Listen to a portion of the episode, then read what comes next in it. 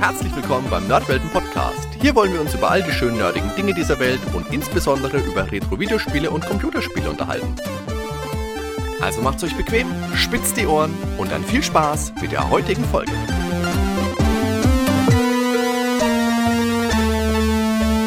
Und damit herzlich willkommen bei der neuen Folge vom Nerdwelten Podcast. Servus Ben. Jo, moin, Hardy. Ben, wir haben uns ja letztens über die ganzen Mini-Konsolen unterhalten, über das NES Mini, das SNES Mini, so wie das alles so schön offiziell jetzt neuerdings heißt. Unschön. Ja, unschön. Wir sagen lieber NES und SNES, was soll das? Haben wir immer gemacht, machen wir auch weiter.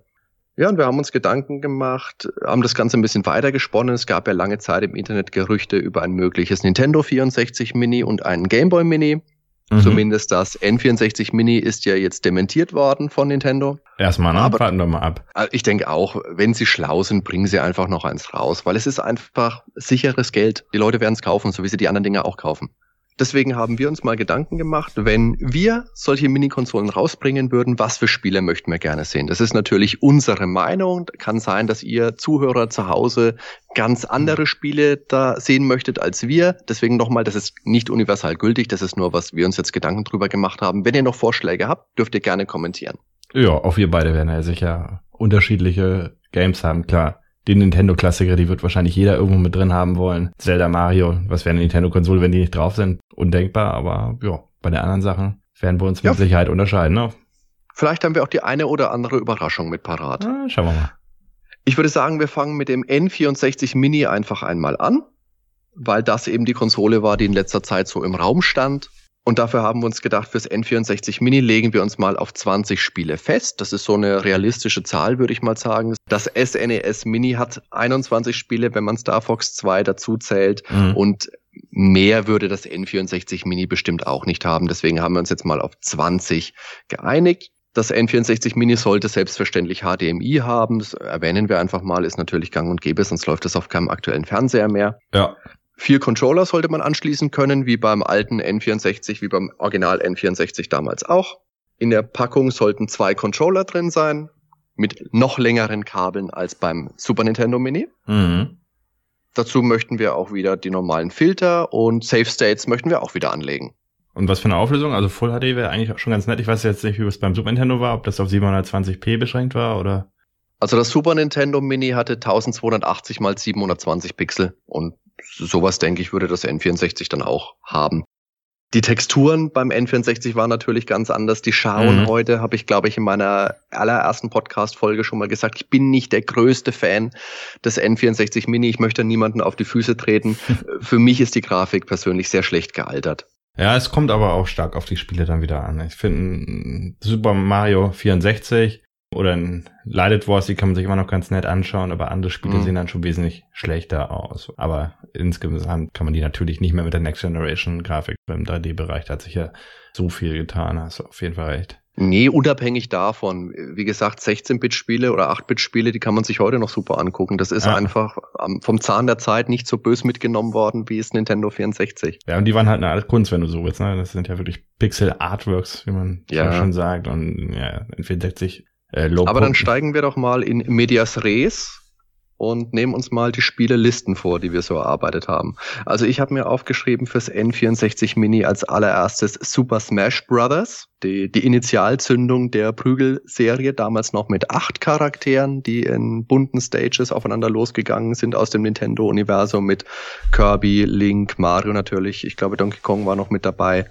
Das hat damals gar nicht mal so gute Kritiken bekommen, habe ich mich nochmal schlau gemacht. Okay. In der Videogames vom Februar 2000 hatte es satte 50 Prozent abgesahnt. Uh wo wir bei Prozentwertung sind, ne? aber gut. Ähm. Ja, das haben wir schon mal angesprochen. Genau. Ich habe das damals ja auch bei Freunden gespielt. Ja. Ich fand das auch gar nicht mal so ansprechend damals. Es hat natürlich eine ganze Reihe an Spielen hervorgebracht, die mhm. beliebt sind, die ich auch immer mal wieder spiele. Ich bin nicht der größte Fan davon. Ja, ich habe ja nur zwei Spiele richtig gespielt. Und zwar den Gamecube-Teil und den Wii-Teil, ne? Also, mhm. was war das? Melee, der eine und der andere Brawl, ne? Genau. Glaube ich, ja. Und Melee fand ich persönlich ziemlich geil. Brawl fand ich auch noch geil, aber ähm, es ist halt wirklich schon eine wilde Klopperei und auch viel mit Zufallselementen abhängig, ne? was gerade für eine Items erscheinen und so. Ich finde, daher kann man es auch nicht mit den richtigen Beat'em-Ups vergleichen. Es ist ein Partyspiel, ganz klar. Genau, es ist ein Partyspiel. Es ist wild, es macht Laune, das auf jeden Fall. Wenn du es mit vier Leuten spielst, ist es immer noch spaßig.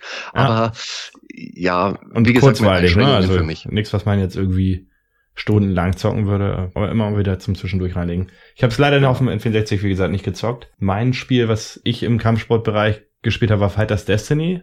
Ich glaube, den okay. ersten Teil. Ähm, da fand ich damals ganz cool, dass ich das so ein bisschen abgehoben habe. Es gab keine äh, Feuerbälle und diese ganzen Special-Muster. Es war schon wirklich sehr realistisch, was du ausführen konntest. Es waren halt Würfe und ja, irgendwelche Schlag-Tritt-Kombinationen. Aber das Ganze eben sehr realistisch und nicht wie bei Tekken oder Street Fighter eben mit irgendwelchen Fantasy-Elementen mit reingemischt. Oder auch Mortal Wobei Kombat. die Fantasy-Elemente bei Tekken sich ja auch noch im Rahmen halten. Das stimmt, von den ganzen drei genannten eben ähm, ist es da, glaube ich, am weitesten zurückgestellt. Ne? Fighters Destiny ist an mir damals vorbeigegangen. Ja, ich habe damals, ich glaube, ich habe es mitbekommen sogar noch. Ich hatte damals die Club Nintendo Zeitschrift noch. Ich fand es eigentlich gar nicht schlecht. Ich weiß jetzt nicht, wie die Wertung war leider. Ich glaube, die waren auch maximal im oberen Mittelfeld. Also es hatte jetzt auch keine 90er oder auch wahrscheinlich auch keine 80er Wertung. Ich würde jetzt sagen, irgendwo im 70er Bereich, wenn ich also ich glaube, zumindest in den Videogames war das damals auch recht verhalten. Ich habe damals mhm. ja hauptsächlich Videogames gelesen und deshalb sind viele Spiele an mir vorbeigegangen. Allerdings muss man auch sagen, das ist ein kleines Foreshadowing zu später, auch die Metroid-Serie ist in der Videogames ja nicht so gut bewertet gewesen. Der zweite Gameboy-Teil, ich glaube 72 Prozent und Super Metroid 80 Prozent. Komm, anderes Thema, sonst rege ich mich immer auf, ich gehe gleich durch die Decke. Als nächstes auf meiner Liste habe ich, jetzt halte ich fest, jetzt kommt der Überklassiker. Ja. Seid ihr bereit, Leute? Sitzt ihr? Super Mario 64. Bam! Ja, was soll man dazu sagen? Gilt heute noch als vielleicht das beste Mario-Spiel aller Zeiten, wenn es da nicht von Galaxy abgelöst wurde. Da scheiden sich ja auch die Geister. Das ja. habe ich damals gerne gespielt und das spiele ich auch heute noch gerne. Das ist gut gealtert, das macht heute auch noch viel Spaß. Richtig, weil es halt auch sehr im Comic-Look gehalten ist. Ne? Gerade dieser Comic-Look, wenn man auf dem N64, der wirkt halt in 3D auch noch, auch mit wenig Polygonen. Es ist aber auch nicht jedermanns Favorit. Also es gibt tatsächlich ähm, auch welche, die sehen Mario halt nur in 2D und äh, können mit den 3D-Teilen halt überhaupt nichts anfangen. Habe ich auch schon in meinem bekannten Freundeskreis erlebt. Ja, das gibt's natürlich immer mal wieder. Es gibt welche, die favorisieren Mario Brothers 3 oder Super Mario World. Aber keiner von denen, den ich kenne, würde sagen, Mario 64 ist ein schlechtes Spiel per se. Wie gesagt, ich kannte einen was und der... Was du für Leute, Ben? Was ist da äh, los? Ja, kannte, sagen wir es so. Ah, okay, gut. wir haben uns getrennt. Nein, das hat andere Ich muss Gründe. jetzt nicht nachfragen, woran das gelegen nee, hat. Ich kann es mir denken. Nicht, an, nicht, nicht daran, nein. Aber ich hoffe, diese Leute hatten nichts auszusetzen an Ocarina of Time. Das definitiv nicht das gilt ja auch heute noch als ein Meilenstein der Videospielgeschichte sowieso, mhm. aber auch mit als vielleicht sogar das beste Zelda-Spiel aller Zeiten. Wurde ja auch für den 3DS nochmal neu aufgelegt. Auch das habe ich damals bei Freunden gesehen und gespielt und fand es eigentlich ganz interessant. Ich fand aber damals auch schon den Look vom N64, die Grafiken haben mich nicht so angesprochen. Ich war da eher der PC-Spieler zu dieser Zeit. Okay, da war es bei mir komplett anders. Ich habe das Ding halt zu Hause reingeworfen, ins N64 und dann ist er ja diese Szene mit der Steppe und Link reitet auf seinem Pferd. Ich war mega geflasht, also von dieser Grafik ähm, und die Musik halt dazu. Das sind Momente, die kann man so nicht nochmal erleben irgendwie. Also überhaupt ähm, war das noch ganz anders damals. Also ein heutiges Spiel, klar, kann mega geile Grafik haben, aber ich war damals einfach mega geflasht von dem Game. Haben wir Zeit, dann kann ich die Geschichte noch erzählen. Ähm, wie ich an das letzte Exemplar quasi gekommen bin. Das Spiel war neu raus, ich wollte es unbedingt haben glaube gleich am ersten Tag und in der ganzen Stadt war überall komplett ausgekauft.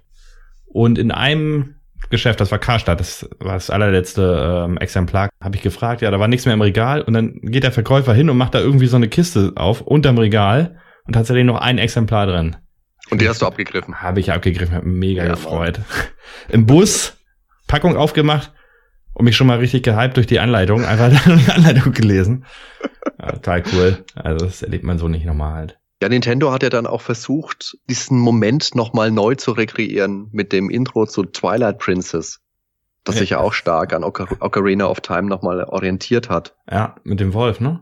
Und ja, so. genau, das ist das mit dem Wolf. Hat ja auch diese Sequenz am Anfang, in War. der Link auch wieder auf Epona reitet, ja. dann diese ganz ikonische Sequenz auf der Brücke, wo man sich mit diesem Ork-Häuptling duelliert.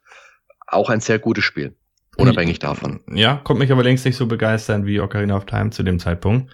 Da hat mich eher der Teaser damals ziemlich beeindruckt. Also mm. das war dieser Teaser-Trailer und da war auch eben wie mit dieser Musik, diesem Orchestralen und auch mit dem Wolf und so. Das schon ziemlich gut gemacht. Aber Spiel äh, war für mich eine kleine Enttäuschung nachher, aber soll nicht Thema dieses Podcasts sein. Allerdings Thema dieses Podcasts ist Majora's Mask, das zweite Zelda-Spiel fürs N64, das natürlich auch auf ein N64 Mini drauf muss. Ja. War eines der wenigen Spiele, die das Expansion Pack für das N64 zwingend nötig hatten. Mhm. Also diese Speichererweiterung von 4 Megabyte auf 8 Megabyte RAM. Ja. Haben wir auch so. schon mal angesprochen, das Spiel mit dem Zeitelement, mit dem ich damals nicht klargekommen bin. Ich war einfach zu doof dafür vielleicht. Ja, was mich gewundert hat, halt, wie sch extrem schnell das rausgehauen. Man hat gerade Ocarina of Time quasi durchgezockt und dann hey, neues Zelda, also irgendwie alle überrascht. Er hat ja die komplett gleiche Engine verwendet. Ja, eben. Also das war auch eine kleine Enttäuschung, dass sie da nicht neu gemacht haben, aber das N64 hättest du, glaube ich, so oder so nicht viel mehr rausholen können. Aber dafür war es halt wirklich komplett anders. Also Genau, was ja. sie da an grafischer Innovation für sich behalten haben, haben sie stattdessen eben in das Leveldesign oder in Spieldesign gesteckt. Also das ja, was ja ein ganz großer Punkt war, war diese Tagesabläufe. Ne? Das war genau. auch immer die Aussage, dass sie dafür das Expansion Pack benötigen. Ob das jetzt wirklich stimmt, weiß ich nicht, um eben diese Tagesabläufe von allen Figuren mit den Tag-Nachtwechsel, jeder macht seine eigenen Sachen zu der und der Uhrzeit, das war ja ganz strikt vorgegeben. Mhm. Das war eigentlich auch ein großer Pluspunkt von dem Game, ne? Aber es war halt nicht ganz ohne, manchmal die, die Sidequests auszulösen recht tricky teilweise. Also wenn du es mit Ocarina of Time vergleichst, Ocarina of Time kann man eigentlich komplett ohne Lösung äh, schaffen, aber bei Majora's Mask, wenn du da die ganzen Secrets finden willst. Aber auf jeden Fall zwei Spiele, mit denen man sich viel beschäftigen kann. Allerdings Solo-Spiele. Ja. Natürlich. Und, und, und das N64 ist ja auch bekannt für seine Multiplayer-Spiele. Das nächste Multiplayer-Spiel auf meiner Liste ist F-Zero X, das zweite F-Zero, mhm. futuristisches Rennspiel. Auf dem Super Nintendo habe ich noch bemängelt, dass es keinen Zwei-Spieler-Modus gab. Ja. Hier konnte man sogar zu viert spielen. Das stimmt, ja. Und unglaubliches Geschwindigkeitsgefühl, super. Klasse Spiel. Aber trotzdem schade und komisch, dass es bisher seit F-Zero GX für den GameCube kein neues F-Zero mehr gab. Ja, das Einzige, was mal erwähnt wurde, war ja hier äh, dieses Minispiel in Mario Partylander oder wie, wie heißt das? Weiß schon, was ich meine, ne? Diese Minispiel ja, ich weiß, was du meinst, aber das habe ich einmal. Nintendo Land war Nintendo Land, ja. Da habe ich zwar für die Wii U damals auch hier rumfliegen gehabt und hab's kurz gespielt, aber ja, ja, ja. war irgendwie auch nicht, wir das. nicht so geil.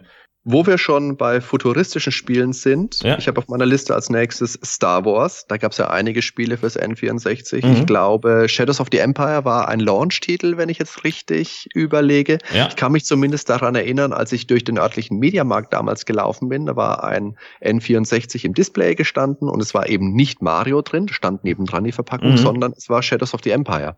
Das war ein Spiel, das haben wir im Freundeskreis sehr viel gezockt. Und ich fand es eigentlich ziemlich geil. Es gab ja auch die PC-Version, mit dem Unterschied, dass du da nicht diese Standbilder hattest, sondern gerenderte Sequenzen, aber ich hatte die halt nicht. Und heutzutage auf dem PC, äh, die Version läuft überhaupt nicht mehr. Kriegst auf keine Grafikkarte mehr zum Laufen. Deshalb die N64-Version ist das Einzige, was man auch heute auf dem PC in emulierter Form noch irgendwie zum Laufen kriegt. Und was ich an dem Game halt geil fand, an Shadows of the Empire, war die Abwechslung. Ja, das stimmt. Du hattest halt mhm. wirklich Fluglevel, Fußlevel, die eigentlich meiner Meinung nach ganz gut waren. Das einzig ätzende waren Sprungpassagen. Also da bist du wirklich oft in den Tod gesprungen weil das Springen war nicht gut gelöst. Das wurde, glaube ich, auch in den Tests immer viel kritisiert. Aber die äh, Shooter-Passagen, wo man halt sich mit den Stormtroopers gebettelt hat, die waren ganz geil.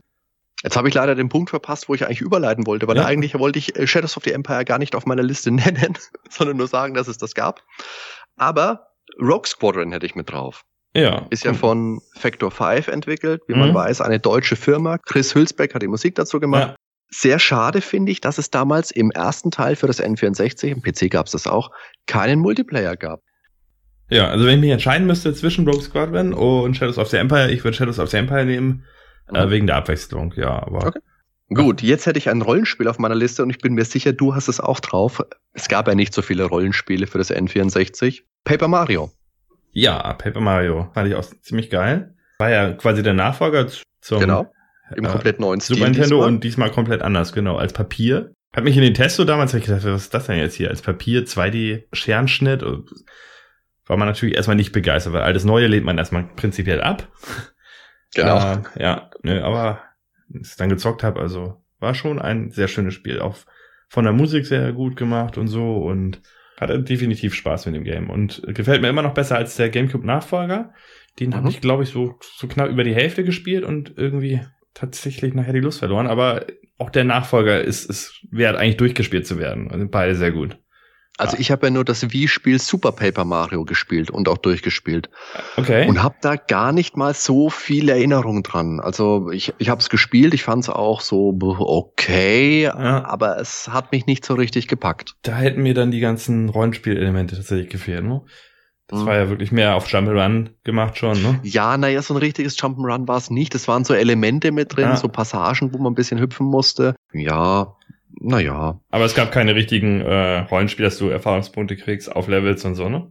Hm, Ich glaube nicht. Das habe ich aber auch nicht mehr so arg im Kopf, weil das ist lange her. Das Das, habe ich damals gespielt. Am Release-Tag habe ich es bekommen, habe es dann durchgespielt innerhalb von ganz kurzer Zeit und seitdem nie wieder gespielt. Ja. Also das ist schon eine Weile her. Ja gut, das ist Was ja wie mit den ganzen Game Boy Advance Teilen, ne? Wahrscheinlich. Und die ersten Teile sind auch ziemlich gut, aber die Storys sind jetzt nicht so, dass man die jetzt jahrelang in Erinnerung behält oder so. Aber an sich sind die alle spielenswert, alle Spiele aus der Reihe. Wobei die DS-Spiele, also die Mario und Luigi Saga, Mhm. die finde ich, die haben mir mehr Spaß gemacht. Die finde, also ich glaube, vom Fun-Faktor finde ich die sogar noch besser als das Gamecube-Spiel, aber nicht besser als äh, Paper Mario auf dem N64. Okay. Das schließt den Kreis doch wieder ganz schön. Jo. Als nächstes habe ich ein Spiel, das ich auch heute ab und zu tatsächlich noch auf meinem N64 spiele. Das ist Blast Corps. Das ist ein recht cooles Spiel. Da ist man die Vorhut für einen Bombenkonvoi und muss den Weg plätten, weil hinten kommt der LKW mit der Bombe und wenn der zu viel Schaden nimmt, dann explodiert die Bombe und du bretterst durch die Pampa, machst Häuser Mhm. platt mit Bulldozern, mit was gibt's denn da noch für Fahrzeuge? Ein Panzer, glaube ich, gibt's noch, so einen Mech, so einen großen Kampfroboter Ja.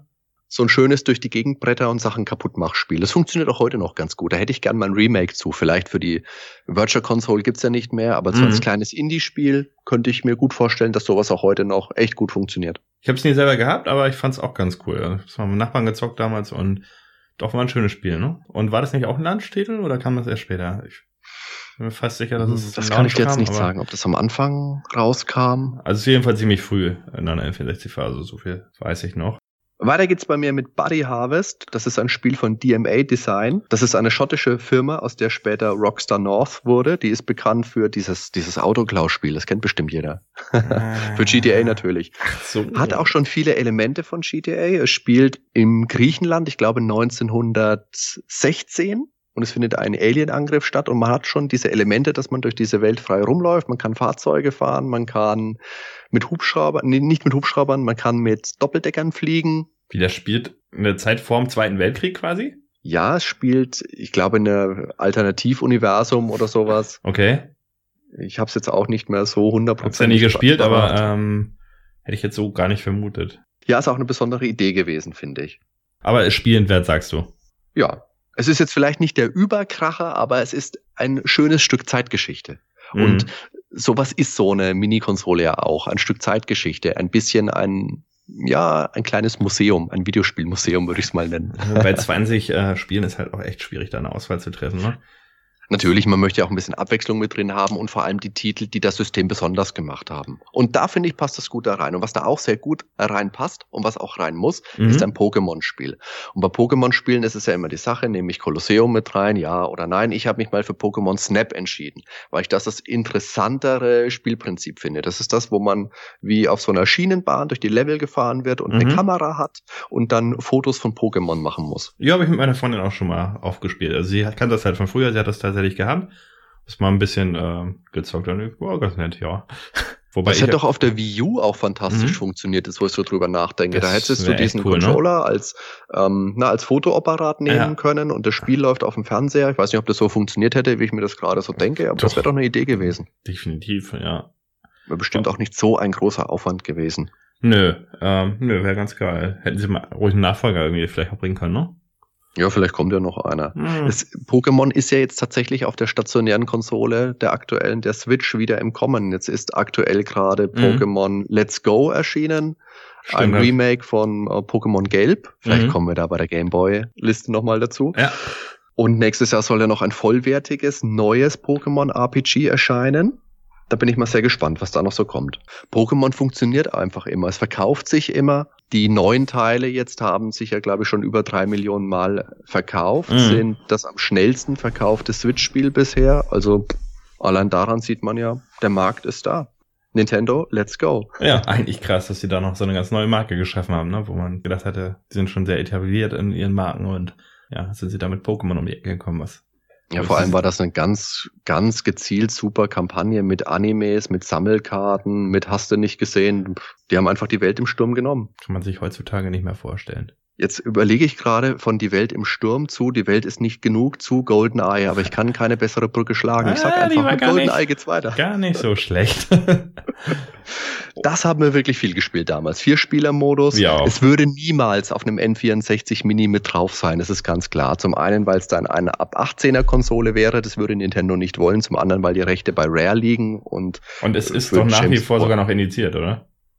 Ja, das Mhm. weiß ich nicht, ob es tatsächlich immer noch auf dem Index ist oder schon wieder runtergeflogen. Wenn es nicht drauf wäre, wäre das Ding trotzdem ab 18, deswegen kann man es vergessen. Was aber ginge, wäre Perfect Dark, Ja. was ja der lizenzlose, sagen wir mal, vom, von der Lizenz vom James Bond losgelöste Mhm. Nachfolger war, auch wieder von Rare. Da gab es ja auch auf der Xbox nochmal ein Remake, glaube ich, wenn es nicht sogar ein komplett neues Spiel war. Auf Nee, der ist ein eigenes und äh, nach allem, was ich gelesen habe, war es gar nicht mal so geil und hätte mich nicht überzeugt, mir das zu holen und mir davon eine Xbox zu holen. Was ich über den Vorgänger nicht sagen kann, weil Perfect Dark fand ich ziemlich gut.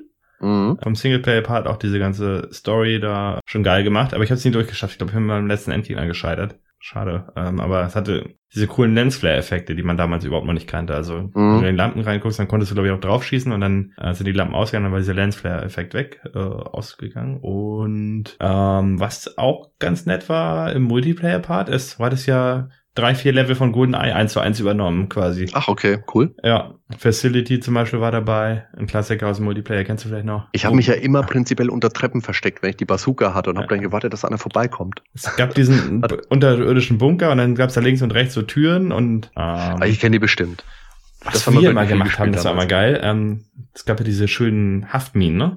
Mhm. Da hat sich einer in den Raum ein verbarrikadiert quasi und überall diese Haftminen reingemacht. Und sobald jemand von außen die Tür geöffnet hat, ist alles in die Luft geflogen. das, war, das war immer ganz witzig. Aber scheiß durch den Split ging, konntest du es natürlich immer sehen. Ne? Ja, das stimmt. Da hat man immer fleißig gelinst, aber das hat man Ja. beim Elfmeterschießen bei gefühlt jedem FIFA ja auch gemacht. Wo drückt er hin? Ja. Das nächste Multiplayer-Spiel auf meiner Liste wäre Wave Race 64. Das dürfte, wenn es kein Launch-Titel gewesen war, auch ein sehr früher N64-Titel gewesen sein. Ja, ich glaube, das war sogar ein Launch-Titel. Und da, mein Gott, diese Wellen, das Wasser, ne? Unfassbar. kannst du dir Das heute noch ein- aus. Ey, das, Ja, ja. Die haben letztens in der GameStar einen Artikel gebracht über Wassereffekte. Ne? Da war das Spiel ja natürlich nicht drin, weil das ein Konsolenspiel ist. Da haben sie nur Das PC-Titel reingenommen. Und das Ding, das kam 97, also 96, glaube ich, in Japan raus. Ich raff das immer noch nicht, wie sie die Effekte hinbekommen haben. Klar, die Texturen sind verschwommen, aber äh, diese Physik, auch wie du die Wellen für die Sprünge ausnutzen kannst, ne? Total genial. Äh, auch heute noch sehr spielenswert. Die Musik, 1A, der ganze Soundtrack ist durchgehend, jedes Lied perfekt. Ähm, Und ist auch mal ein interessantes anderes Setting für ein Rennspiel. auf jeden Nicht Fall. immer nur irgendwelche futuristischen, durchdesignten, sterilen Strecken Ja. oder irgendwelche Partystrecken, sondern echt mal entspannt. Das ist schade, dass der Nachfolger da nur gutes Mittelmaß sein soll. Ne? Also, Ja, ja. der auch ja. in den Tests immer so gesagt, ja, ist nicht schlecht, aber ist halt nicht so gut wie der N64-Teil. Und das ist doch echt schade, wenn da so eine äh, geile Reihe nicht fortgeführt wird. Dann kommen wir mal vom sonnigen Strand an die eisigen Berge mit 1080 Snowboarding. Das ist ein Spiel, das wird hundertprozentig drauf sein, weil Nintendo das auch bei jeder Gelegenheit wieder raushaut. Auf der Virtual Console ist Ah. es rausgekommen. Und auf dem N64 würde es auch dabei sein. Das war damals auch super, super geil. ich fand's Super grafisch auch sehr cool. Hm? Die Musik hat mich nicht angesprochen. Ich, die war sehr gut, aber äh, war nicht mein Musikgeschmack. Und ich kam damit nicht klar. Also ich hab's, das Spiel, ich konnte das Spiel nicht beherrschen. Also ich weiß auch nicht, ob ich das heute wirklich nochmal spielen wollte tatsächlich. Mhm. Ich bin mir sicher, dass es auf einem N64 Mini drauf wäre, weil es einfach damals schon revolutionär war, schon Ja. wichtig war. Aber heute hat man SSX gespielt, man hat bei der Reaktion auf PlayStation Mini, wir haben es ja auch gesagt, gesehen, das Snowboard-Spiel, ich weiß den Namen schon nicht mehr, Coolboarders, glaube ich, wollte keiner haben, will keiner Mhm. haben. Und ich denke bei 1080 Snowboarding Und das war ja von den ist auch nicht so gut gealtert. Aber da, es ist, denke ich, richtig, dass es mit auf dieser Liste ist, ja, weil es zu der Zeit einfach dazugehört. witzig war, wie ich da rangekommen bin. Da war irgendwie ein Typ aus der Parallelklasse, ähm, der hatte das und ich hatte auch irgendwie ein N64-Spiel. Frag mich nicht mehr welches, aber wir haben einen 1 zu 1 Tausch gemacht. Ich gebe ihm meins, er gibt mir seins und das Ding war geritzt. Also ich habe es ihm nicht abgekauft. Ähm, Würde mich mal interessieren, was ich ihm dafür gegeben habe. War das nicht die Big Box von Ocarina of Time? die du damals hattest, mit Unterschrift von Miyamoto? Hm, ich glaube. so, ähm, kommen wir zu, von Miyamoto zu einer seiner frühen Schöpfungen, nämlich zum Donkey Kong. Donkey Kong 64 habe ich auf meiner Liste. Auch eines der Spiele damals, die das Expansion Pack gebraucht haben. Bei mhm. Donkey Kong 64 lag es tatsächlich in der Packung mit dabei. Ich glaube zumindest in der ersten Auflage. Stimmt. Dann muss ich mir das ja separat gekauft haben tatsächlich, ne? Weil ich hatte nur Majora's Mask und habe es mir wohl extra gekauft, ja. Und Donkey Kong, hast du es denn damals gekauft mit dem Expansion Pack zusammen? Ich, ich selber hatte damals ja kein N64. Ich habe es immer nur bei Freunden gespielt. Ich habe mir meins erst vor nicht allzu langer Zeit gekauft. Also ich habe es jetzt auch schon ein paar Jahre im Regal stehen, aber es ist nicht aus der Zeit damals. Ach krass. Ich war PC-Spieler. Ich war alle Spieler. Das ist immer ganz geil. Ich habe mich nie in die, in die Ecke gestellt. Ich gesagt, gesagt ich bin PC-Spieler, ich bin Konsolenspieler. Sondern ich habe wirklich alles. Äh, du warst also der Hansdampf in allen Ecken. Ich habe mir die besten Spiele abgegriffen, so sieht's aus. Ich war leidenschaftlicher Zocker, so könnte man es nennen.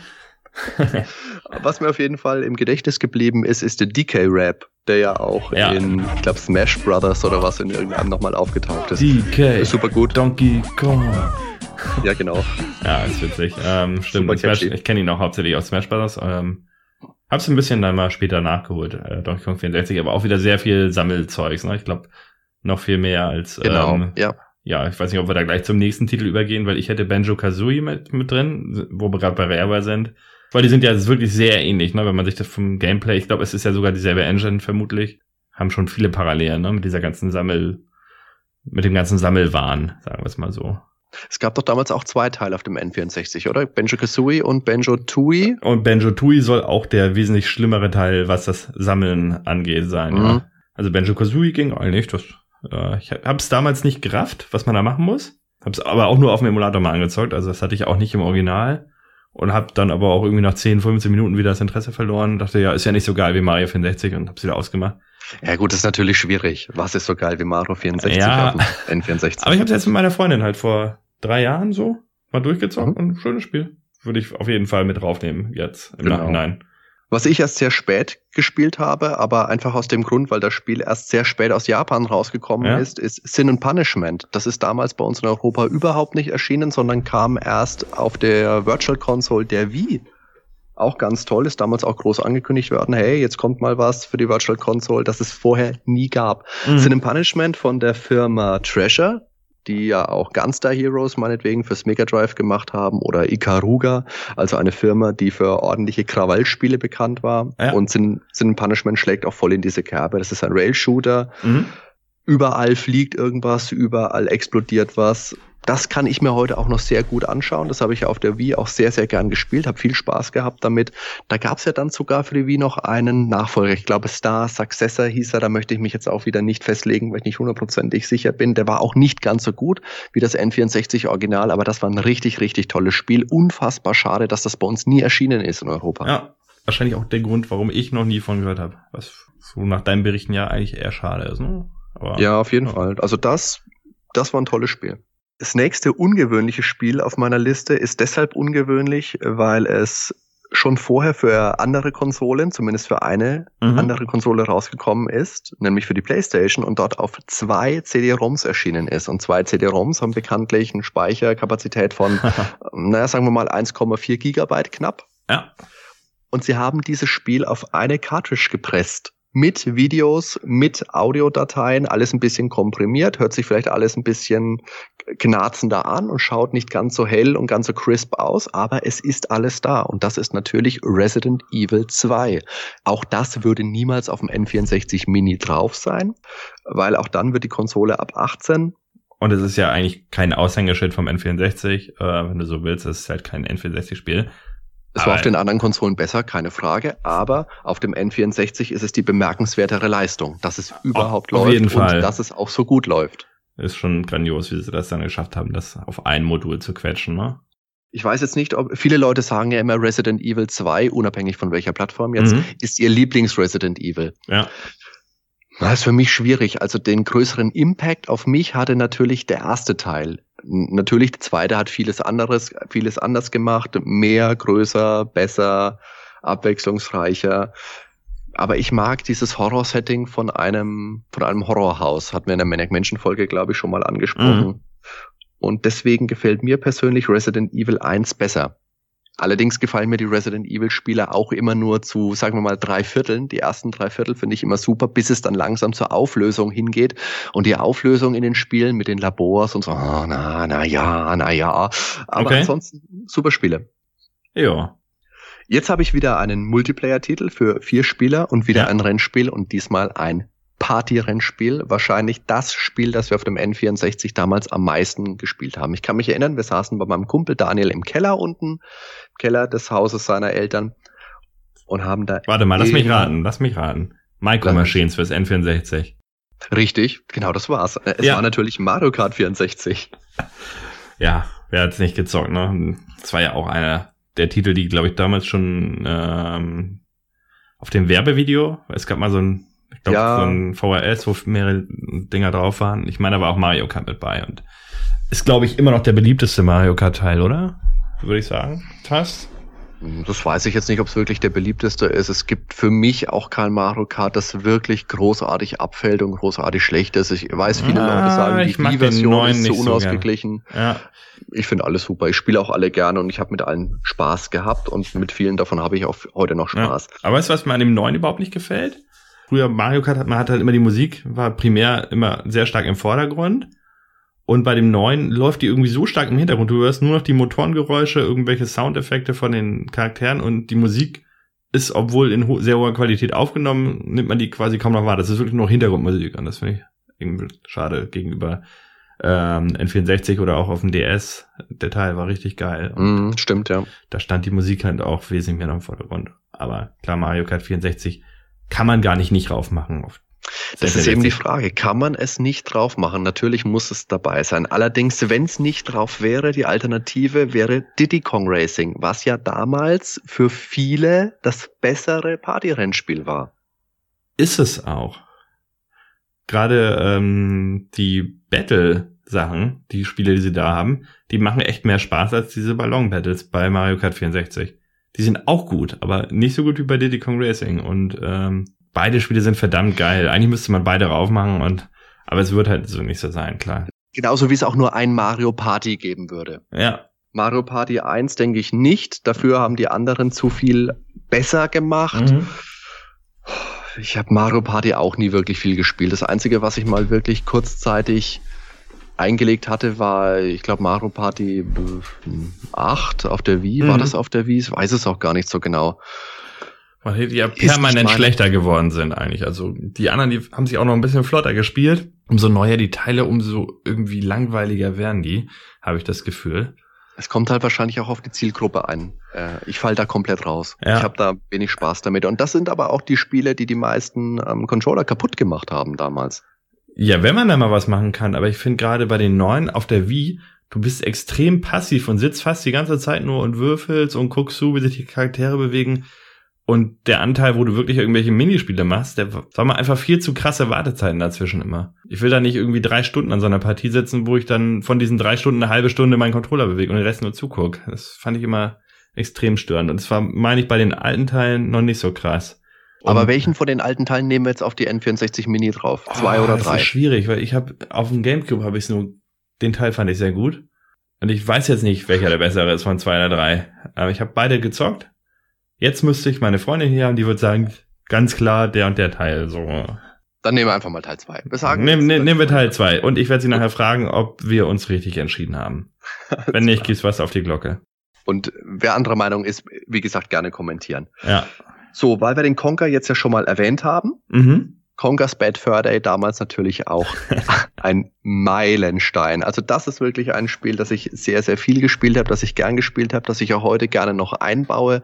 The Great Mighty Pooh, unfassbar lustig, was ich mich da kaputt gelacht habe. Mi, mi, mi, mi. Ganz genau, super. I am the Great Mighty Pooh, the going to... Lassen wir ja, das. Ja, genau. Und das war ja damals ursprünglich mal als putziges Jump'n'Run gedacht, bis sie sich dann irgendwann gedacht haben, ja. Nee, jetzt hauen wir mal einen kleinen Twist rein. Und das und ist einfach super geworden. Natürlich auch viel Zeitgeist mit drin. Ja. Alien, Dracula, Matrix, Vieles schaut auch heute nicht mehr ganz so super aus wie damals, das ist ganz klar, aber das ist wirklich ein super Spiel. Natürlich auch damals schon ab 18, wenn ich mich jetzt richtig erinnere, mhm. vom Humor her, von den Anspielungen, von der Brutalität. Aber ein Meilenstein. Übrigens, äh, bei Superstay Forever, die haben das ja auch durchgenommen, die beiden Herren, ne? Conker's Bad Fur Day. Und da kam das ja überhaupt nicht gut weg, das Spiel leider. Fand ich Wirklich? sehr schade, ja. Ähm, Pipi-Kaka-Humor und. Ähm, das stimmt allerdings, da kann man nichts dagegen sagen. Nein, aber das war gar nicht der Hauptkritikpunkt. Bei denen waren es irgendwie tatsächlich der Spielerische, dass es wirklich spielerisch halt äh, keine äh, kaum Herausforderungen bietet und sehr repetitive Aufgaben. Aber ich fand das irgendwie, damals zum Beispiel das Ding mit dem Käse. Du musst irgendwie ein Stück mhm. Käse holen, dann musst du noch mal zwei Stück Käse holen und beim dritten Mal musst du drei holen oder so. Aber waren Aber damals fand, die Spiele nicht einfach so? Also ich kann ja. mich dran erinnern, dass das, das stimmt schon. Ich fand das auch teilweise ein bisschen lähmend, dass es solche Elemente gab, die sich ein bisschen langgezogen haben. Ich fand das Spiel auch nicht wirklich einfach, muss ich ganz Aber ehrlich sagen. Aber ich fand das jetzt auch gar nicht äh, störend, weil mit jedem Stück Käse war die Herausforderung immer ein bisschen schwieriger. Sie haben immer einen Teil dazu gemacht, dass du wieder, ja, dich langsam steigerst. Und deshalb fand ich das überhaupt nicht schlimm. Und ich habe da auch wirklich nicht die äh, Probleme gehabt, dass man da hängt. Also die haben zum Beispiel darüber gesprochen in der ähm, Disco, das Ding, wo du dich voll laufen lassen musst und dann mit deinem Urin alles voll spritzen musst. okay, das verstehen jetzt nur die Leute, die das Spiel gespielt haben. Ja, ja, genau. Ähm, dass das da irgendwie äh, tausendmal daneben und dann musste er immer wieder torkelnd neu anfangen. Ich habe die ganze Stelle innerhalb von Viertelstunde, 20 Minuten war ich da durch ohne Probleme. Ich will jetzt nicht sagen, die sind schlechte Gamer, ne?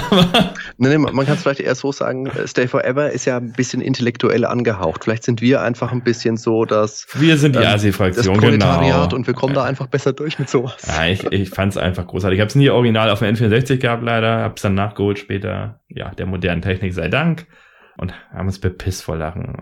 Im wahrsten Sinne des wir haben uns sogar. Äh, jetzt haben wir die 20 Spiele ja erstmal durch, die ich so auf meiner Liste habe. Ich hätte jetzt noch einen Plus 1 Titel, weil ich mir gedacht habe, Super Nintendo hat einen Plus 1 Titel. Ich habe jetzt auch mal einen ja. mit drauf.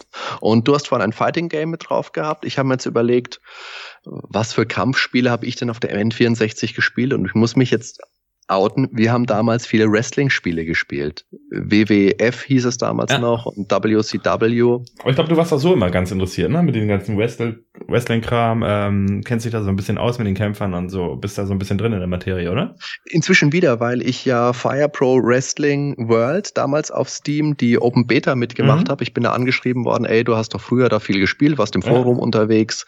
Ähm, hast du da nicht Bock mitzumachen? Und dann habe ich mitgemacht, habe ein bisschen Kommentare dazu abgegeben. Und dann war es tatsächlich so, ich habe dann diese ganzen, da kannst du ja auch viele Kämpfer editieren, dann hast du diese ganzen Sportler von der aktuellen WWE und du stehst da und denkst, oh Gott, ich kenne da ja niemanden mehr. Und dann habe ich mich da tatsächlich wieder ein bisschen einlesen müssen. Also ich bin informiert, ich lese das auch, ich schaue mir die Shows nicht an. Ich gucke mir manchmal Zusammenfassungen irgendwo ein bisschen an, wo ich was finde, aber ich gucke mir keine drei Stunden Raw oder zwei Stunden SmackDown die Woche an. Das ist mir zu viel. Ah. Aber Virtual Pro Wrestling 2, das war damals ein japanisches Wrestling-Spiel. Aha hatte die gleiche Engine wie WrestleMania 2000, müsste es, glaube ich, gewesen sein. Und das war echt super. Wenig bekannte Kämpfer für uns, für den Westen natürlich, alles japanische Kämpfer. Kämpfer aber viele Spielmodi, tolle Spielbarkeit, riesiges Roster. Und ja, ich finde, die besten Wrestling-Spiele kommen einfach aus Japan. Ich habe ja Fire Pro schon mhm. mal angeschnitten. Das gab es damals. Mm, ich glaube, für Super Nintendo gab es auch diverse Teile. So bin ich damals dazugekommen über einen Emulator, habe mir dann aus Japan ein Spiel geholt, ja. bin dann absolut weggeblasen gewesen, weil du hattest zu der damaligen Zeit vergleichbare, diese WWF-Spiele, hattest du Button-Mashing-Wettbewerbe, hattest wenig Moves und da hast du Bam ein Spiel gehabt und hast hunderte von Moves gehabt. Und das war ganz, ganz toll. Du konntest die KIs von denen von den Wrestlern selber editieren, einstellen kannst du jetzt bei den Spielen auch. Ich will jetzt nicht mhm. zu sehr abschweifen. Ist ein super Spiel, möchte ich nur kurz damit ja, sagen. Cool. Ja. Hast du noch Spiele auf deiner Liste, die ich jetzt nicht mit drauf hatte? Ja, ich habe hier doch das eine oder andere, was wir jetzt, äh, was du noch nicht hattest. Ich glaube, du hast noch überhaupt nicht erwähnt. Lilith Wars einmal. Stimmt, habe ich nicht ähm, erwähnt. Ja, Meiner Meinung da nach war ja die Besonderheit, dass da in der Packung das Rumble Pack mit drin lag. Ja, genau, Controller. cool. Das ja. N64 war ja die erste Konsole, die damals ein Rumble Pack hatte, haben dann natürlich alle anderen aufgenommen. Das möchten wir natürlich auch fürs N64 in den Controllern eingebautes Rumble Pack. Ähm, überhaupt N64, wenn wir noch gerade darüber sprechen, wir sprechen jetzt über das MIDI, aber das N64 hat den Analogstick eingeführt. Wie, das ist doch Hammer, ey. Was ist das? Ja, und dann eben das Rumble-Ding, was später in jedem Controller auch mit drin war. Gut, es gab es im Joystick, äh, Force Feedback äh, bei Rennspielen. Das kam tatsächlich schon vorher, glaube ich. Ähm, Aber dass das halt in Controller mit drin ist, so eine Force-Feedback-Funktion, gut, damals als Aufsteckzusatz. Nintendo hat sich ja dadurch ausgezeichnet, dass ja, ja, eigentlich jede Konsole irgendwas Neues im Controller hätten. War es jetzt beim NES mit ah. dem Digipack, Digipad, beim Super Nintendo mit den Schultertasten, der Analogstick beim N64, weiterentwickelt dann beim GameCube oder dann die Wii-Steuerung natürlich, die Wii U, jetzt die Switch, die lassen sich schon immer was einfallen. Ja, das stimmt, aber mm, ja, sollten vielleicht auch mal wieder mehr auf die Spieler das Hauptaugenmerk äh, legen. Ich liegt da ganz große Hoffnung im Metroid Prime 4. Äh, ah, ja, da warte ich auch schon sehnsüchtig äh, drauf. Ähm, ja, nee, also wie gesagt, Pilot Wings äh, fand ich ziemlich cool gemacht, ähm, auch mit den äh, mit der Sprachausgabe, weil da auf dem Super Nintendo ist wieder irgendwie Fantasiesprache, ne? Und jetzt mit englischer Sprachausgabe.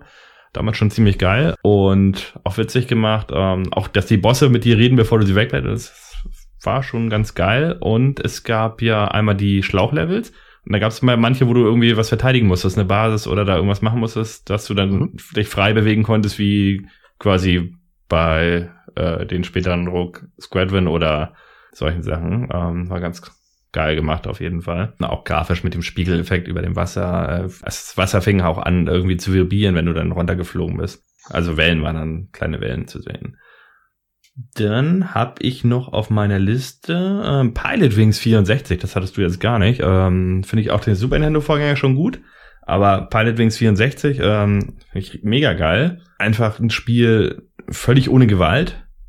Ähm, da gibt's auch nicht mehr diese dämlichen Militärmissionen. Ähm, wenn du was verschossen hast, also dann war das auf so Zielscheiben. Gab's also, auf dem Super Nintendo, genau, ja. Ja, auf dem Super Nintendo gab's ja immer diese Befreiungsmission mit den Kampfhubschraubern, mhm. ne? Genau. Und ähm, das haben sie ja beim N64-Folge Gott sei Dank nach äh, ganz rausgenommen. Einfach so ein mega entspannendes Spiel. Wenn du einfach mal abschalten wolltest, ähm, konntest du versinken in dem Ding, äh, mit diesem Paragleiter da durch die Luft fliegen, irgendwelche geilen Schnappschüsse schießen mit dem Fotoapparat. Auch der Soundtrack war grandios vom Pilot Wings 64, also kann ich immer, das ist so ein Spiel, das könnte ich heute sogar noch spielen. Dann, was, Bomberman 64 fand ich auch gut.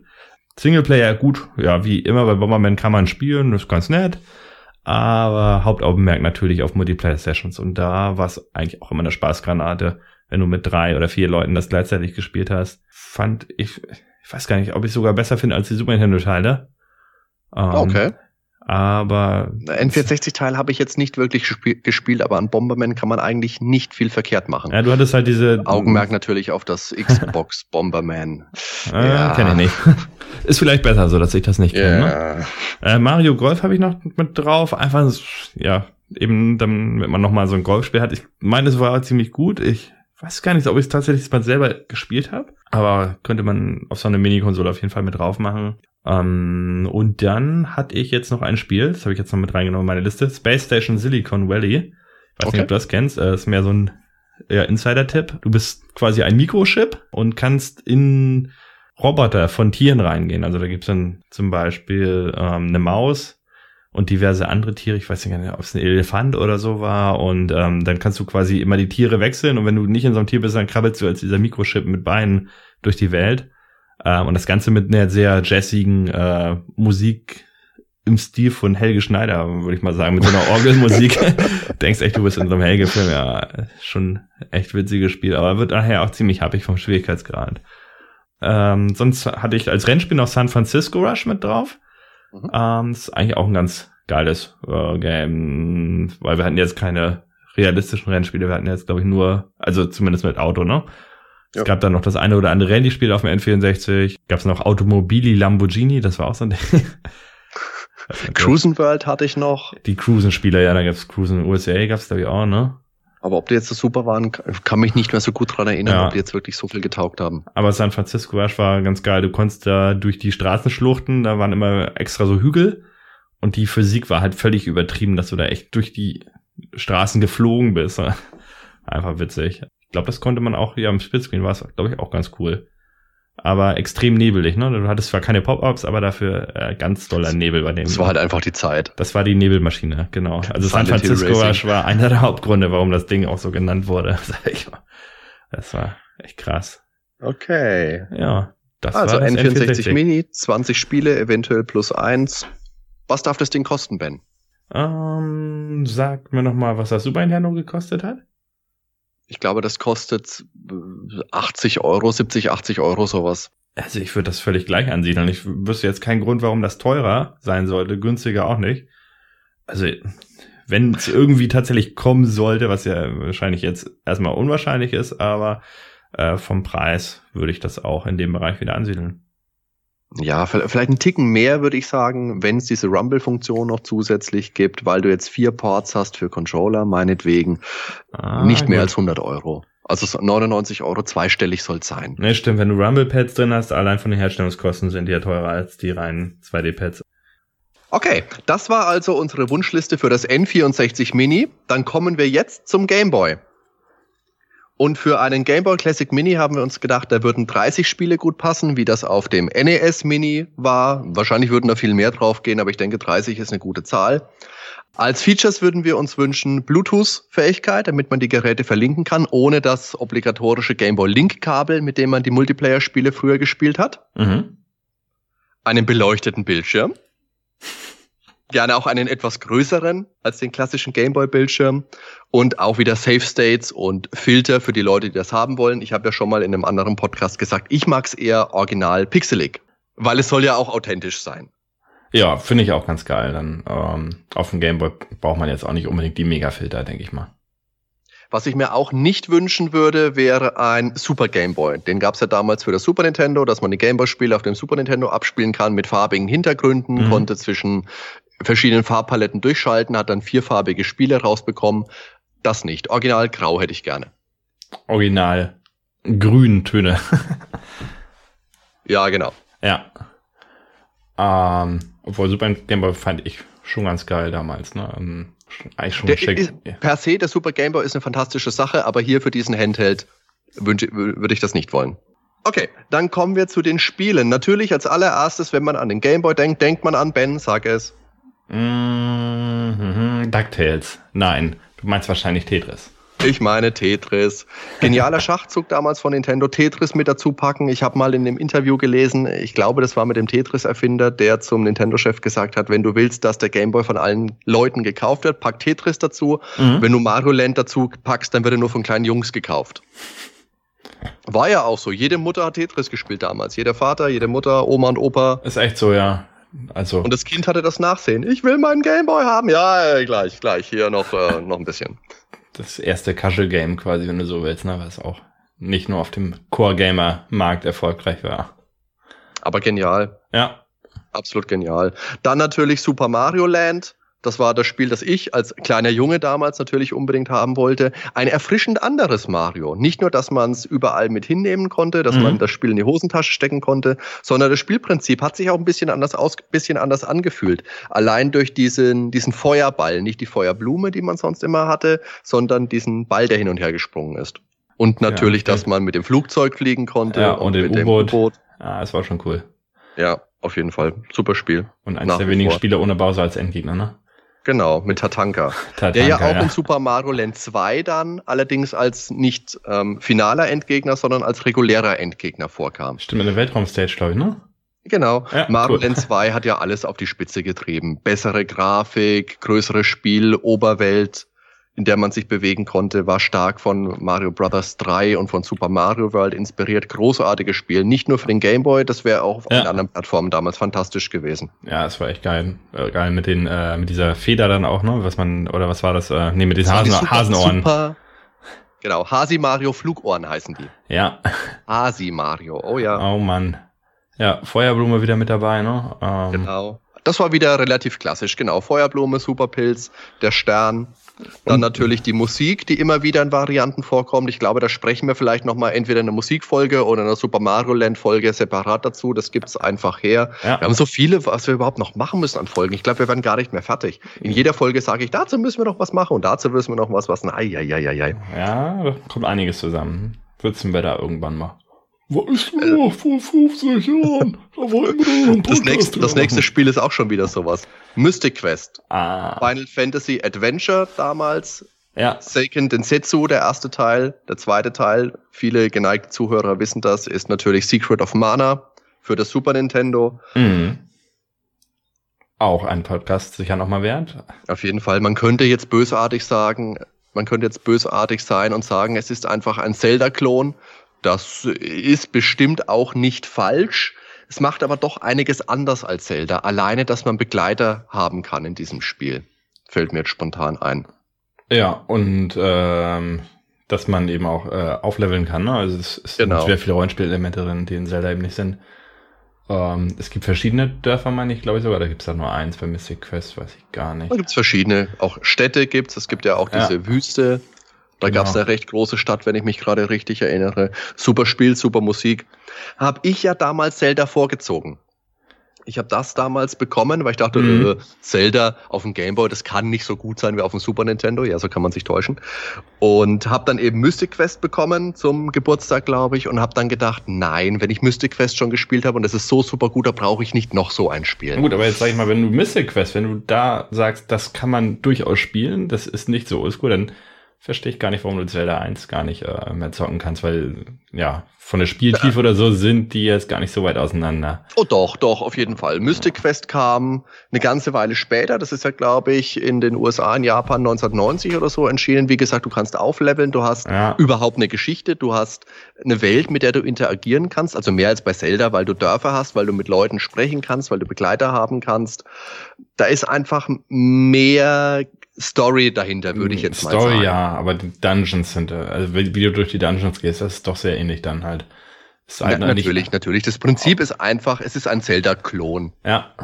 Würde ich schon mal grob sagen. Genau. Ja gut, aber können wir ja nochmal separat drüber schnacken. Werden wir auf jeden Fall machen, weil da gibt's doch einiges zu sagen zur Seiken Densetsu-Reihe. Kirby habe ich noch mit drauf. Das erste Kirby war Kirby's Dreamland. Mhm. Ein schönes, putziges, auch flott durchgespieltes Jump'n'Run für den Game Boy. Und das erste Kirby, ne? Genau, in diesem Spiel wurde Kirby eingeführt, das haben wir ja auch schon mal gesagt. Da war er noch weiß, später ist er dann so leicht rosa geworden, der alte Edelknödel. King DDD, König Nickerchen, wie man ihn auch immer nennen will, kam in dem Spiel das erste Mal vor, das ganze Kirby-Universum. Die Musik ist großartig, putzig, ja. süß, geht ins Ohr. Gutes Spiel. Auf jeden Fall, ja. Was hast du noch? Dann habe ich Metroid 2. Mhm. Ziehe ich auf jeden Fall, hatte ich glaube ich auch schon mal gesagt, Metroid 1 vor. Ja. Kann gar nicht sagen, wie oft ich das Ding schon durchgespielt habe. Also ich liebe es einfach. Habe ich auch schon ziemlich früh als kleines Kind gespielt und auch musikalisch finde ich ganz geil. Also du hast ja ähm, das Hauptgebiet, da ist eine richtige Musik und in anderen Gebieten hast du ja keine Musik, das sind immer so, so Ambient Sounds dann und immer so und so. Das fand ich damals sehr atmosphärisch gemacht. Ich habe das damals gemieden, weil ich das erste Metroid nicht so sonderlich interessant fand mhm. und die Videogames, habe ich ja schon mal gesagt, ich glaube auch in diesem Podcast, das war damals unsere Go-To-Videospielzeitschrift. Ja. Und die hat dem Spiel in der Ausgabe 1,92 72 Prozent gegeben. Und der Redakteur Martin Gaksch, der war später, glaube ich, auch mal Chefredakteur der Videogames, wenn ich jetzt nicht komplett falsch liege, der hat gesagt, es ist ein gutes Action-Modul, aber es ist kein Sonderklasse-Spiel. Hm. Ja, Herr Gaksch, so kann man sich täuschen. Aber wie gesagt, die Videogames hat Super Metroid dann auf dem Super Nintendo auch nur 80 Prozent gegeben. Kann und jetzt haben sie es ja gerade nochmal neu aufgelegt, ne, Metroid 2 in der 3DS-Version offiziell von Nintendo jetzt. Vorher inoffiziell als äh, Fan-Remake, Another Metroid 2 Remake, sicher auch vielen bekannt. Beides sehr geile Versionen übrigens, ähm, komplett unterschiedlich, was den vom Ansatz her, aber ähm, sind beide spielerisch genial und äh, ja, auf jeden sollte man sich auf jeden Fall mal reinziehen. Genial ist auch die nächste Reihe, Mhm. Da hast du eingangs ja schon mal gesagt, dass Nintendo da wirklich nochmal ein Franchise rausgeworfen hat. Das war natürlich Pokémon. Ja. Das gegen Ende der Lebzeit des originalen Gameboys, ich glaube 97, 98 rausgekommen ist. Mhm. In zwei verschiedenen Editionen anfangs, blau und rot. Und ich würde hier beide Editionen draufpacken. Man kann jetzt streiten, das eine, das andere oder Pokémon gelb, damit sich keiner ärgert.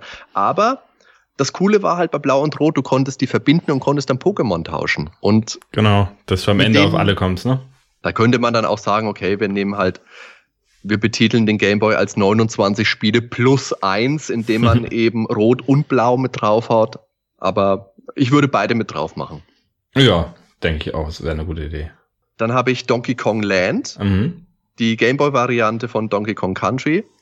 Ja. Was ja wirklich ein Grafikwunder nochmal war für die damalige Zeit, für den Gameboy sowieso. Die Sprites übernommen aus dem aus Donkey Kong Country, hat nochmal neue Level designt. Gab es auch drei Teile damals für den Gameboy. Ja.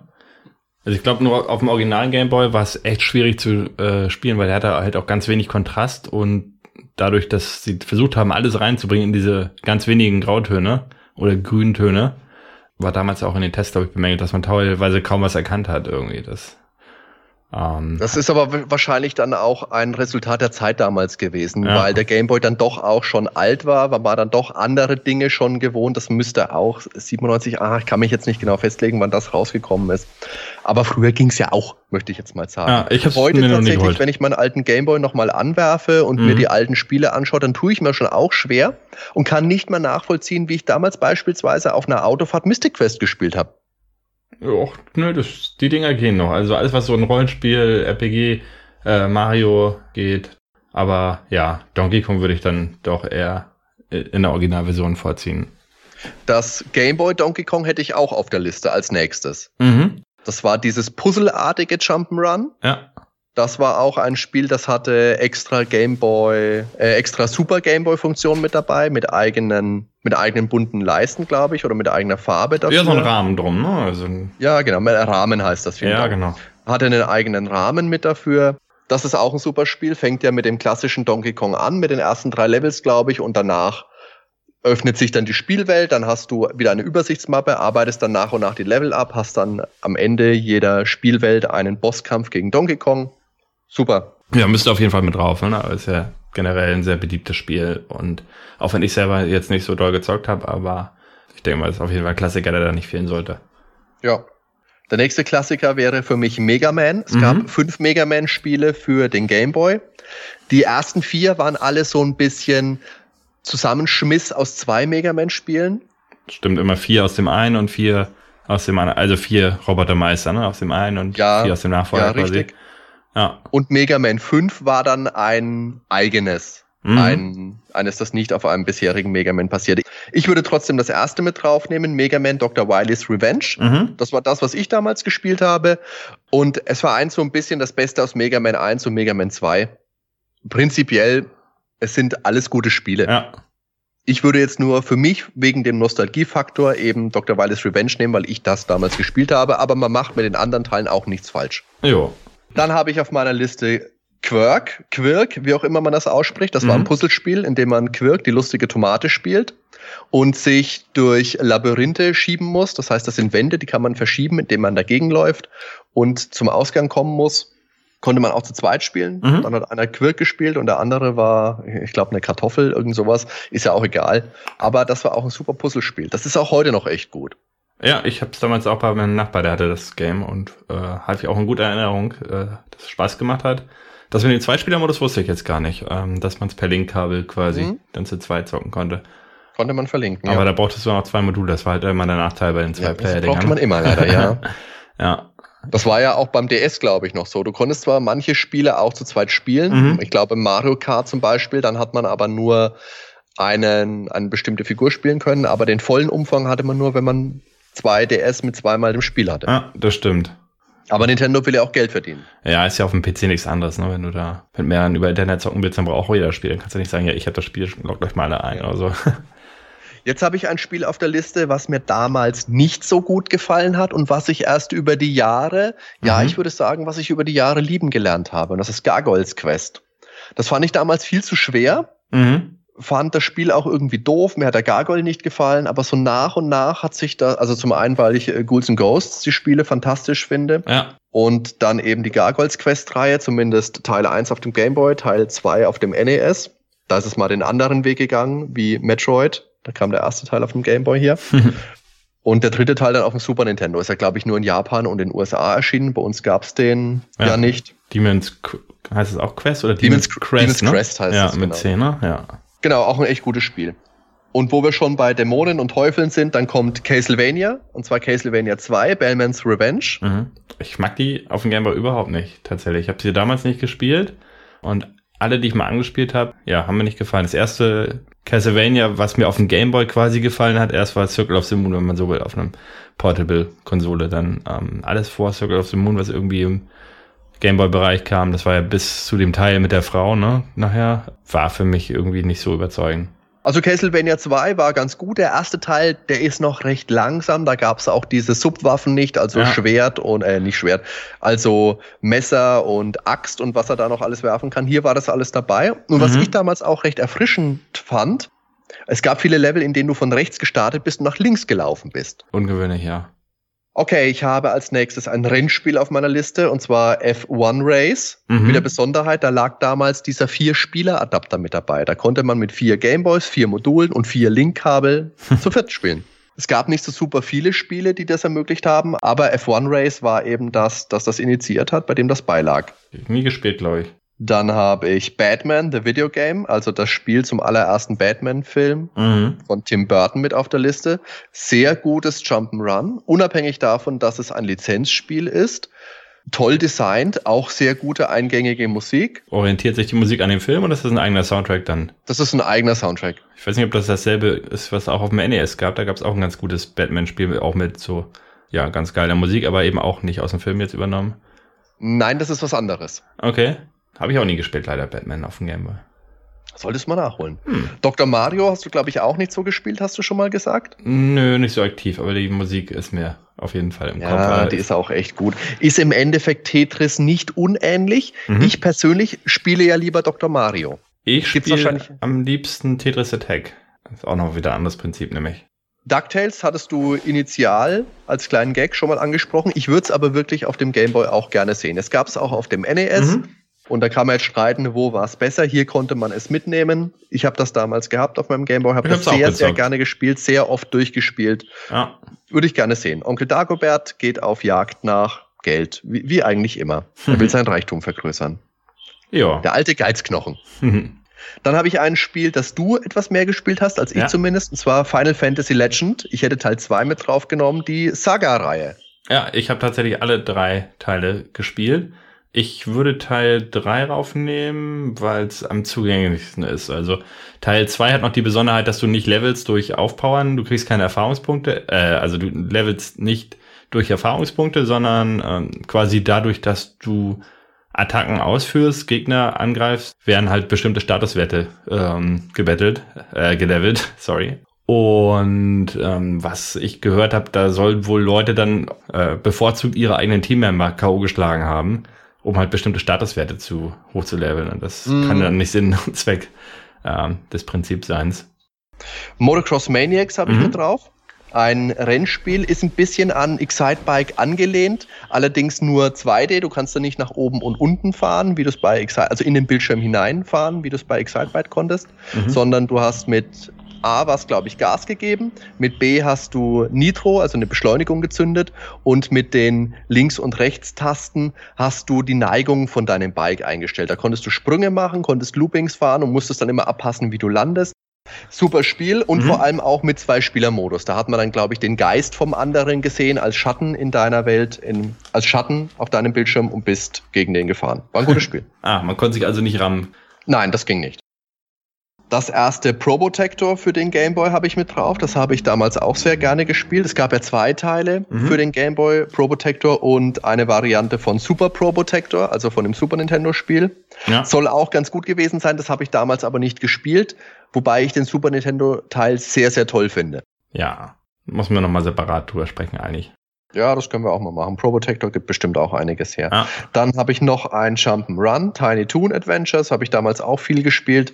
Tiny Toons war damals so ein Nachmittagscartoon mit dem Buster Bunny, hieß er, glaube ich, Bubs Bunny ja. und Plucky Duck hieß er. Mhm. Ist das richtig? Alles kleine Looney Tunes mit Bugs Bunny und Duffy Duck verwandt. Hemden. Aber halt 90er Jahre, hip und cool und ein bisschen frecher. Gefiel mir immer besser, tatsächlich. Ähm, aber wahrscheinlich ich weiß nicht, ob du das kennst, es gibt einen Film dazu, Tiny Toons verrückte Ferien. Der ist mega genial, da war Steven Spielberg irgendwie mit beteiligt. Der ist so witzig. Ähm, ich habe jetzt die Serie halt mir nochmal äh, angeguckt, parallel dazu. Die ist gar nicht so lustig wie der Film. Also der Film ist so witzig, hat halt äh, diverse Andeutungen äh, an die Popkultur von damals mit irgendwelchen Stars, was man ja erst als Erwachsener jetzt versteht. Freitag der 13. wird da durch den Kakao gezogen. Mhm echt äh, ein schöner Film. Aber das Gameboy-Spiel habe ich auch besessen und auch sehr viel gespielt immer.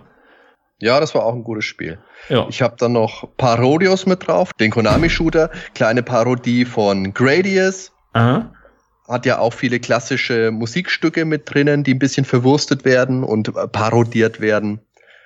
Ja, und so geil ja. mit den Pinguinen, die da echt ja, nur Scheiße machen im Hintergrund und so witzig.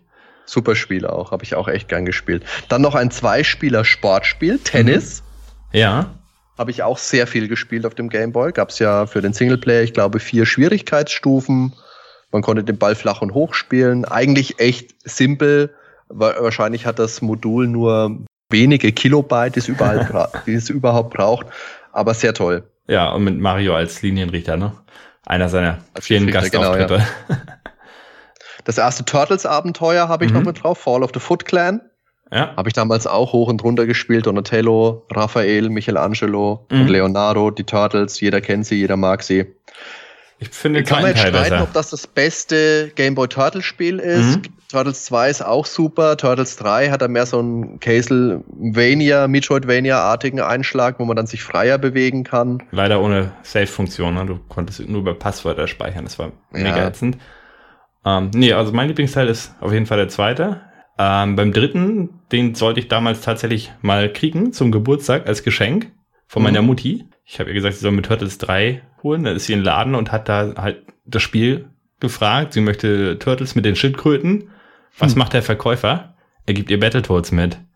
Ich habe mich überhaupt nicht gefreut. Alter, was war das denn für ein Vollidiot? Ja, und so bin ich mit Battletoads in Berührung gekommen, weil ich das Spiel zwangsweise zu Hause liegen habe. Ich habe es auch nicht umgetauscht oder so, ne?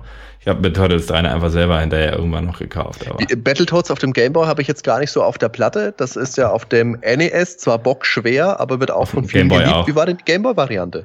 Die war auch äh, schwer. Ich habe es nie durchgeschafft ich glaube, genau wie auf dem NES bis man ja an diesen äh, Fahrlevel versagt, ne? wo man diesen Speedbike da irgendwie so. Ja, ja. Ja. Aber ich fand es gar nicht so schlecht. Dafür, dass ich es nicht haben wollte, hatte ich doch einige Stunden Spaß mit dem Game. Als nächstes habe ich ein Flipperspiel mit auf der Liste. Da konnte ich mich jetzt nicht so wirklich entscheiden zwischen mhm. Revenge of the Gator oder Kirby's Pinball Land. Sind beide von Hell Entertainment. Ah wahrscheinlich das Neuere, das Ansprechendere von der Optik zumindest wird Kirby's Pinball Land sein. Ist, glaube ich, auch Revenge. das populärere, ne? Ich meine aber, Revenge of the Gator hätte einen Zweispieler-Modus, den Kirby's Pinball Land nicht hat. Mhm. Und in diesem Zug würde ich wahrscheinlich eher, und auch weil wir schon ein Kirby-Spiel mit drauf haben, Revenge of the Gator nehmen. Okay, das hab ich, ich habe, glaube ich, auf dem Game Boy nie Pinball gezockt. Das war immer ähm, auf dem PC dann, äh, oder beziehungsweise erst auf dem Amiga damals, ne, die Pinball-Klassiker und dann später auf dem ja. PC. Ja, aber warum nicht? So ein Game, äh, so ein Pinball-Spiel ist eigentlich genau das Richtige für unterwegs mal zwischendurch. Revenge of the Gator ist auch eins der ersten Gameboy-Spiele gewesen. Da gab es damals ja noch ähm, Alleyway, gab es, glaube mhm. ich. Auch so ein alter, ein bewährter Klassiker. Ja, aber das ist schon besser als das, äh, also Revenge of the Gator ist schon besser als das äh, Pinball jetzt vom NES, ne? Das einfach nur Pinball hieß, weil das war ja schon echt mau, was sie da abgeliefert haben damals. Das ist allerdings auch noch mal einen ganzen, ganzen Tagen älter. Es gab kein Scrolling, soweit ich mich ja. jetzt richtig erinnere, bei beiden Spielen, sondern die Bildschirme haben sich äh, gewechselt. Also du bist nach oben oder nach unten gefallen und dann kam der neue Bildschirm. Mhm. Dadurch war es aber auch gut spielbar, weil du keine Ruckelei dazwischen hattest und ja. du hast eine gute Übersicht, einen großen Ausschnitt immer gesehen vom Spielfeld. Mhm. So viel zum Flipper. Ja. Dann natürlich Link's Awakening, Legend of Zelda. Haben wir ja eigentlich bei Mystic Quest schon ein bisschen was zu gesagt. Großartige Zelda für unterwegs. Ich habe es damals leider nicht gespielt. Ich habe mir das vor einer Weile dann mhm. auf dem Flohmarkt mal gekauft, habe es dann nachgeholt und wirklich großartig. Ganz, ganz tolles Spiel. Bis heute noch nicht durchgespielt. Ich habe ein paar Dungeons immer gemacht, aber ich habe es noch nie durchgespielt, leider. Irgendwie immer ausgestiegen zwischendurch. Aber ist ein gutes Spiel und auf dem Gameboy muss man es auf jeden Fall mit reinnehmen. Es geht gar nicht ja. ohne. Dann würde ich noch ein Sportspiel mit reinnehmen ja. wollen, und zwar das Golfspiel. Mhm. Damals auch für zwei Spieler. Ich glaube, es gibt 36 Löcher zum Bespielen. Einmal Japan, USA, jeweils 18 Löcher, wenn ich jetzt nicht komplett verkehrt liege. Ist damals ein sehr beliebter, sehr guter Titel gewesen. Aus diesem Grund würde ich es mit draufnehmen. Jetzt nicht unbedingt, weil ich sage, das ist das super Spiel, aber es ist für die Zeit einfach wichtig. Ja, und der Abwechslung halt halber, denke ich mal, passt das auch ganz gut mit rein, weil genau, ein bisschen ähnliches. Sportspiele will man auch mit drauf haben. Ich habe noch überlegt, vielleicht auch eher Nintendo World Cup, mhm. aber auf dem Game Boy hat man eben nur die Möglichkeit, zu zweit zu spielen. Ich habe das selber viel gespielt, auch tatsächlich viel zu zweit, ja. aber auf dem NES und aufs NES Mini hätte Nintendo World Cup draufgehört, weil da konnte man es zu viert spielen. Ah, cool. Und da war es ja überall auch mit dabei. Aber was ich als Multiplayer mit drauf habe, und das würde jetzt wahrscheinlich die Fragezeichen in die Augen treiben, ist Faceball 2000. Was? Ja, pass auf. Faceball 2000 ist eine Umsetzung von MIDI-Maze vom Atari ST. Heißt MIDI-Maze, weil man die Ataris über die MIDI-Stellen vernetzen konnte. Mhm. Und dann hat man quasi einen sehr frühen LAN-Shooter gehabt, den man für bis zu 16 Leute nutzen konnte. Krass. Und bei Faceball 2000 konntest du die bei Formel, bei F1 Race erwähnten Adapter mhm. benutzen und konntest dann zu 16 spielen. Mit Oha. 16 Gameboys und 16 Modulen. Ja.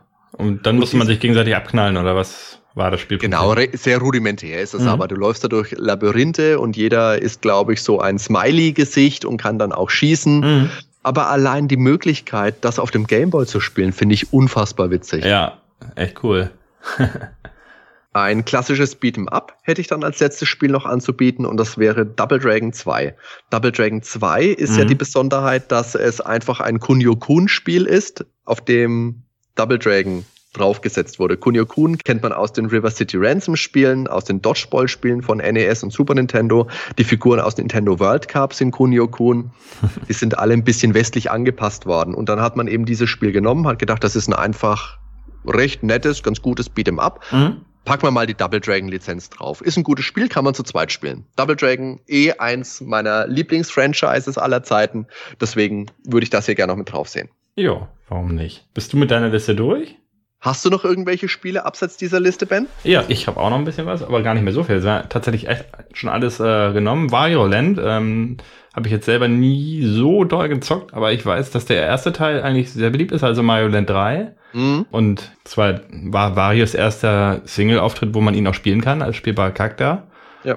Ähm, dann hatte ich noch Dyna Blaster, das habe ich damals gezockt. Ähm, ja, glaube, das konnte man tatsächlich sogar nur im Singleplayer spielen. Ich ja. glaube, man konnte es auf dem Gameboy auch zu zweit spielen. Dyna Blaster, Bomberman. Ja. Natürlich funktioniert immer, funktioniert auf jeder Plattform, macht auch immer Spaß. Ähm, Außer da, auf der Xbox. Was da der Nachteil war, ähm, dass du nicht den ganzen Bildschirm gesehen hast. Das heißt, du hattest tatsächlich so ein Scrolling mit so einem kleinen Ausschnitt immer nur. Ja. Dann habe ich aber noch Marius Picross eigentlich als Überraschungshit drauf, weil mhm. das war damals auch ziemlich cool. Das weiß ich, da waren wir mit meinen Eltern verreist und mit einem Kumpel, der war mit und der hatte das Modul dabei. Dann habe ich mir damit abends mal noch die Stunden äh, versüßt. Das habe ich auf dem DS dann erstmal gespielt. Da ja. gab es ja dann auch Picross-Spiele. Ich das hier, weiß nicht mehr genau, wie da der Name war. Das war auf jeden Fall gut. Auf dem Gameboy ist das völlig an mir vorbeigegangen. Das habe ich damals nicht gespielt. Ja, ich bin auch nur, wie gesagt, eher zufällig rangekommen. Ähm, ich wüsste heute gar nicht mehr, wie das geht. Ich müsste mich erstmal wieder reinfuchsen wahrscheinlich. Äh, mit diesen ganzen Zahlen am Rand und dann, dass man mhm. das Richtige aufdecken muss. Aber ich weiß, dass es Spaß gemacht hat zu der Zeit. Ähm, Kid Icarus hatte ich sonst noch mit drauf bin ich kein Fan von. Weder auf dem NES noch dann auf dem Game Boy. Da kam ja dann auch sehr spät die Renaissance auf dem 3DS, ja. nachdem er vorher in Smash Brothers, glaube ich, dabei war. Der Kid heißt er, gell? Ja, also ich fand die Musik immer gut und ähm, ja, grafisch auch, aber ich fand es immer total schwer und wusste nie wirklich, wo ich hin muss. Bin dann immer draufgegangen, also sowohl auf dem NES als auch auf dem Game Boy, glaube ich. Wüsste nicht, dass ich da mal eins von den Teilen mal durchgezockt habe. Mhm. Aber waren jetzt keine schlechten Spiele. Also wenn du die mit irgendwelchen C64-Spielen vergleichst oder was, ähm, hat man da schon gemerkt, dass da sehr viel Mühe drin steckte. Dann bin ich eigentlich mit meiner Liste auch durch. Okay. Ja. Dann müssen wir natürlich noch sagen, was für einen Preis stellen wir uns für den Game Boy Classic Mini so vor. Ich würde ihn jetzt mal gleichsetzen mit dem NES Mini und sagen 60 Euro. Ja, ich hätte jetzt so 50 aus dem Stehgreif getippt, aber ja. Ja, es ist natürlich kein extra Controller noch mit dabei. Das könnte das Ganze ein bisschen günstiger machen. Dafür hast du allerdings einen Bildschirm, den du verbauen musst. Mhm.